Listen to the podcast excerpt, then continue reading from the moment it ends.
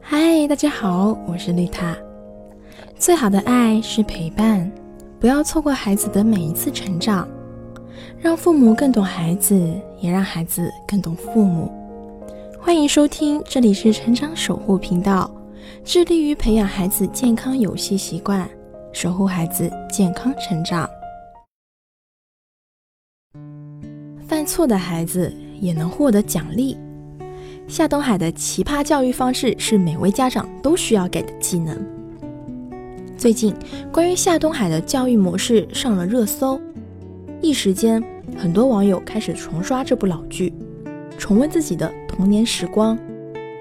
而当时那些看着这部剧长大的人，现在自己也成了父母，他们不禁感叹：这种教育放在现在依旧是优秀的理念。随着社会对教育的日渐重视，近几年关于教育类的影视剧作品更是接连不断。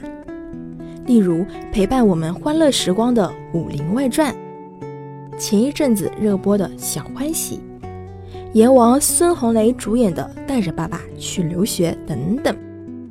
这些影视作品中蕴含的很多教育理念，值得大多数的父母借鉴。今天，丽塔带大家一起重温那些经典的同时，也帮大家梳理一份优秀家长养成宝典，将各大影视作品的教育理念集中到一起，让您和孩子能够更好的相处跟沟通。祝你做一枚硬核父母！《家有儿女》里的宝典第一是：唯有爱的教育，才能让人进步。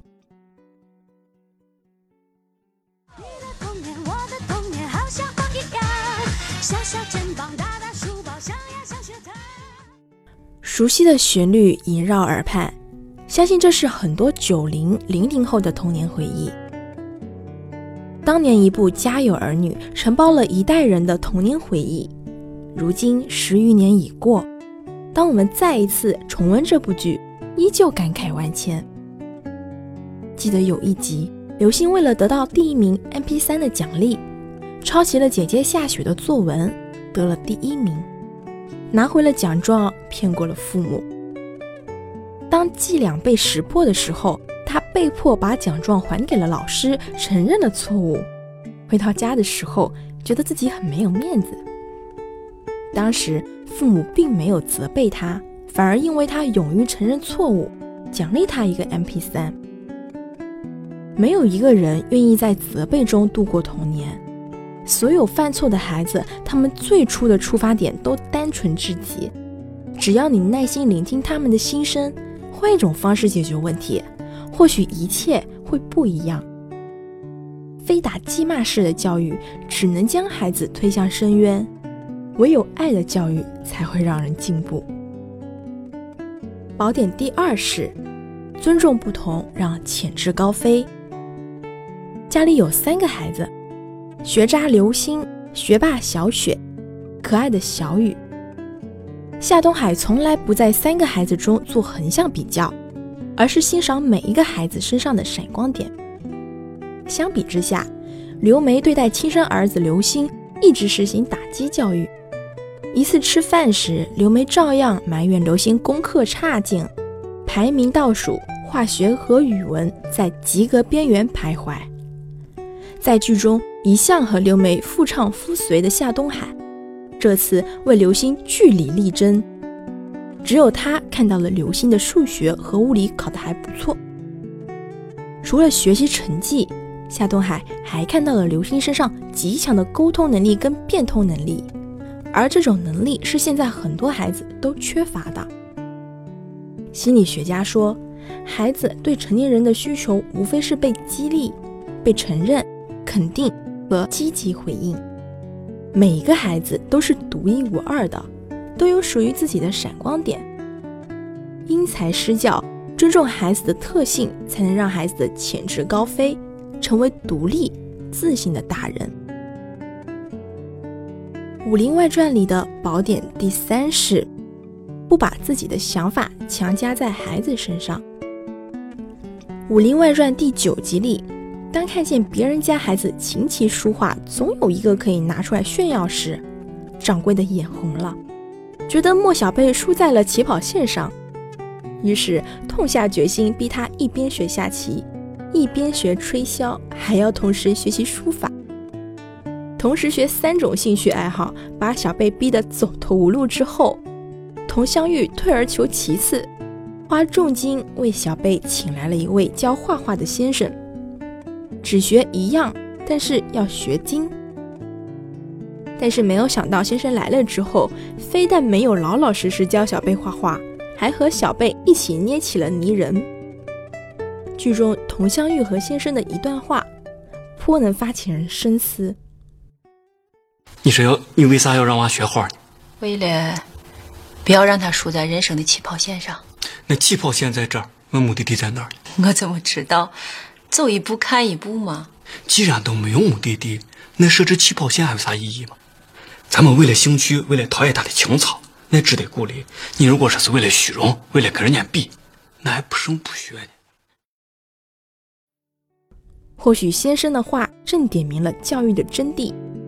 很多家长把自己的想法强加在孩子身上，最后是两败俱伤。很多家长因为周围环境或者虚荣心的影响，陷入了起跑线教育的焦虑。但是人生并不是一场短跑，并且每个孩子的赛道是不一样的。强行把孩子拉入和别人一样的赛道，最后只会是伤害了孩子的天赋和才能。只有兴趣才是最好的老师，尊重孩子的兴趣，才能帮助孩子笑到最后。带着爸爸去留学里面的宝典第四招：学会放手，让孩子学会慢慢长大。在带着孩子去留学中，孙红雷扮演了一位操心老爸黄成栋，时刻关注孩子是否渴啦、饿啦。黄爸的至理名言是：“你二十八了，也是我儿子。”一场校园枪击案更是让黄爸对儿子二十四小时贴身进行保护。但是这样令人窒息的照顾，让黄小栋更加叛逆，在学校也被人嘲笑为霸宝。当丧偶式育儿被人诟病时，荧幕上突然出现这么一位妈妈式老爸，似乎也让人觉得有点不对。黄爸的爱无微不至，但这样的爱带有侵入性，实际上是侵犯了孩子自己的独立成长的空间。无论是父母、孩子，还是恋人之间，都要学会放手。每个人都有自己去感受阳光雨露，自己去迎接风雨，去成长的权利。小欢喜里面的宝典第五式：平等。是建立亲子关系的基础。不知道大家在成长的过程中有没有听过父母说过这样一句话：“我这么省吃俭用都是为了你，我不和你爸离婚都是为了你，我放弃这么好的工作机会都是为了能够好好陪你。”小欢喜里的宋茜就是这样一位母亲。作为单亲妈妈，她独自抚养英子长大。英子高三这一年，更是辞去了工作，全职去照顾女儿高考，每天给女儿熬中药、吃海参，给女儿的卧室装了录音棚级别的隔音墙，还在卧室跟客厅的墙上开了个玻璃窗，方便随时观察女儿英子的学习状态。英子已经是常年位居年级第一的学霸，可是她还是不满足。英子想去天文馆，但是被她拒绝了。考了第二名也会受到责备。每当英子想表达出自己的意愿时，宋茜的杀手锏就是：“妈妈都是想为你好啊。”然而，就是这种付出感和道德绑架压得英子快喘不过气来。直到英子被诊断出患了中度的抑郁症，大声喊出：“我就是想要逃离你。”宋茜这才醒悟过来，其实每个人都希望拥有自己的独立意志。这种我中有你，你中有我的高浓度亲子关系，只会让孩子承担很多不该他承担的压力和期望。而往往这种压力还打着爱的名义，让孩子无法拒绝。良好的亲子关系应该从放下道德绑架，从与孩子平等相处开始。孩子不应该是父母的一切，真正爱孩子的父母也要学会爱自己。一些经典影视剧中为我们提供了很多好的教育理念，但是无论是哪一种，都需要尊重跟平等。不强迫孩子，不打压孩子，不以爱的名义去控制他。大部分家长都是爱孩子的，只是他们不知道如何去爱而已。父母也是一个需要学习的职业，没有谁就是天生会当父母的。比起倾尽一切给了一堆孩子不想要的东西，更好的是父母和孩子一起成长。一起面对成长中需要面对的问题。这里是成长守护频道，更多亲子内容可以搜索关注微信公众号“成长守护平台”，以及关注我的 FM。我是丽塔，下期不见不散。